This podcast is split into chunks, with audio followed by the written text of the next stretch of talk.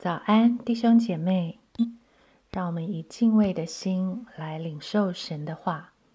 雅各书一章五到八节：你们中间若有缺少智慧的，应当求那厚赐与众人，也不斥责人的神，主就必赐给他。只要凭着信心求，一点不疑惑。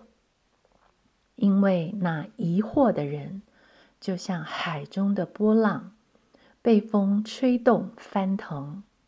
这样的人，不要想从主那里得什么。心怀二意的人，在他一切所行的路上都没有定见。回到这段经文的上文，我们昨天谈到试炼和喜乐。信心和忍耐，为什么接着下文画风一转，要求智慧呢？想一想，根据前面的经文，我们明白了，在百般的试炼中，能不能有大喜乐？我们的信心经过试验，能不能生出忍耐？忍耐能不能成功的关键是，我。知不知道？我知不知道试炼对我的意义和价值是什么？我知不知道试炼要给我带来什么礼物？还有进一步的，我晓不晓得自己是谁？是谁在面对万事互相效力？是谁落在了百般的试炼中？知道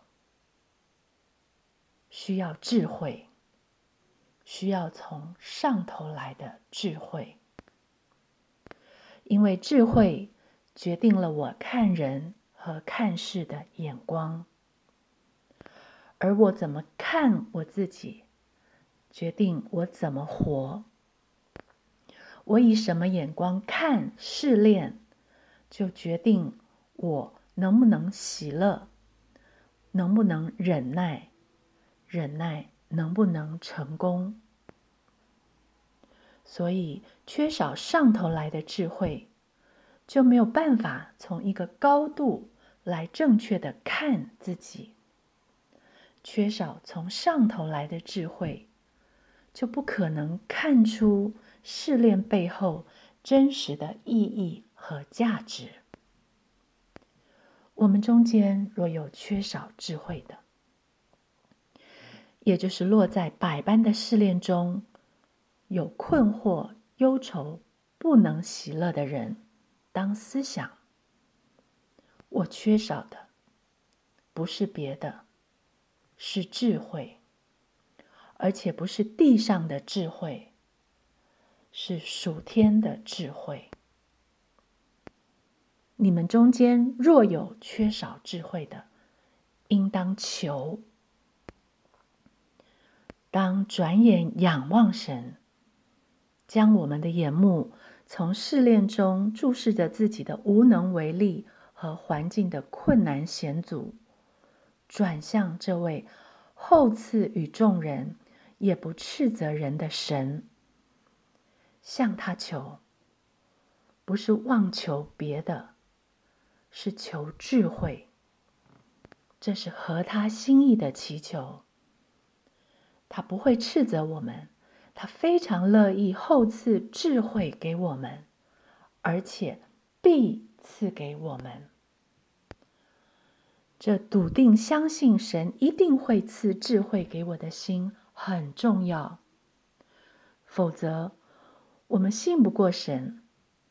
一方面向神求上头来的智慧，一方面又靠着人自己地上的智慧去面对试探，凭自己的意念去反应形势。因此，环境的风浪很快就会动摇我们，如海浪翻腾。心怀二意的结果是，既不能从神得到后赐给我们的上头来的智慧。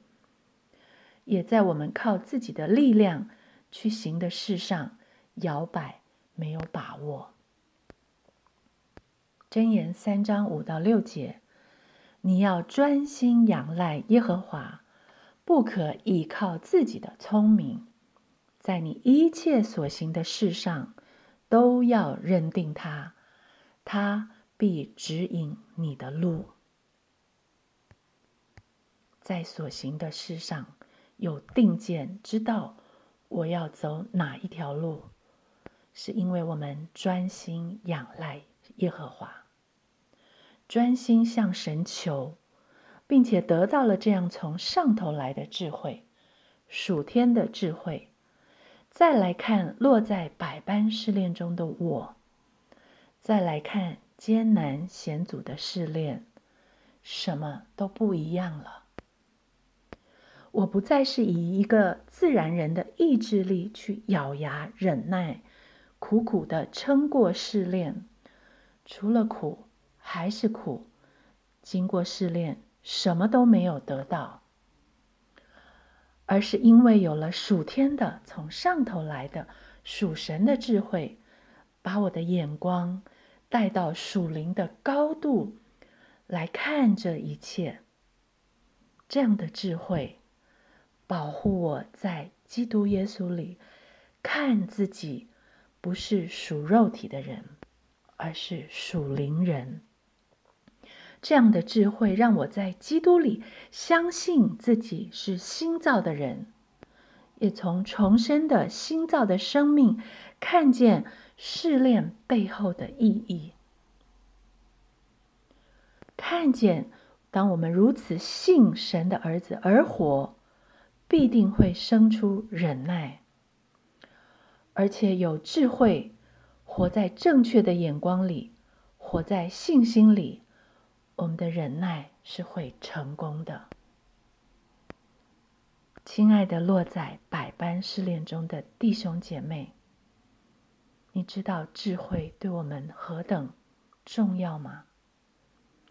生命读经，你我读了这段经文，怎样以改变的生命来回应神的话，好让我们的生命继续被改变呢？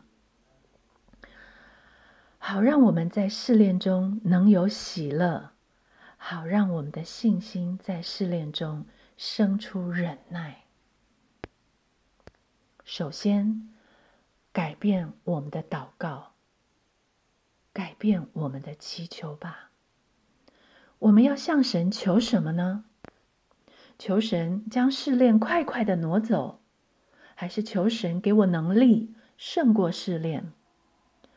神的话告诉我们：我们中间缺少的，我们要求的，不是别的，是智慧。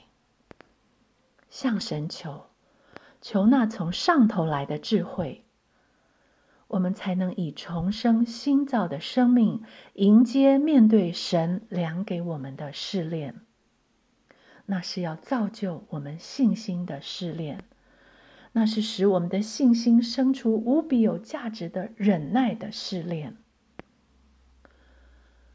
这世界上的人所不能够解释的喜乐，落在百般试炼中还以为的大喜乐，你和我也能真实的经历。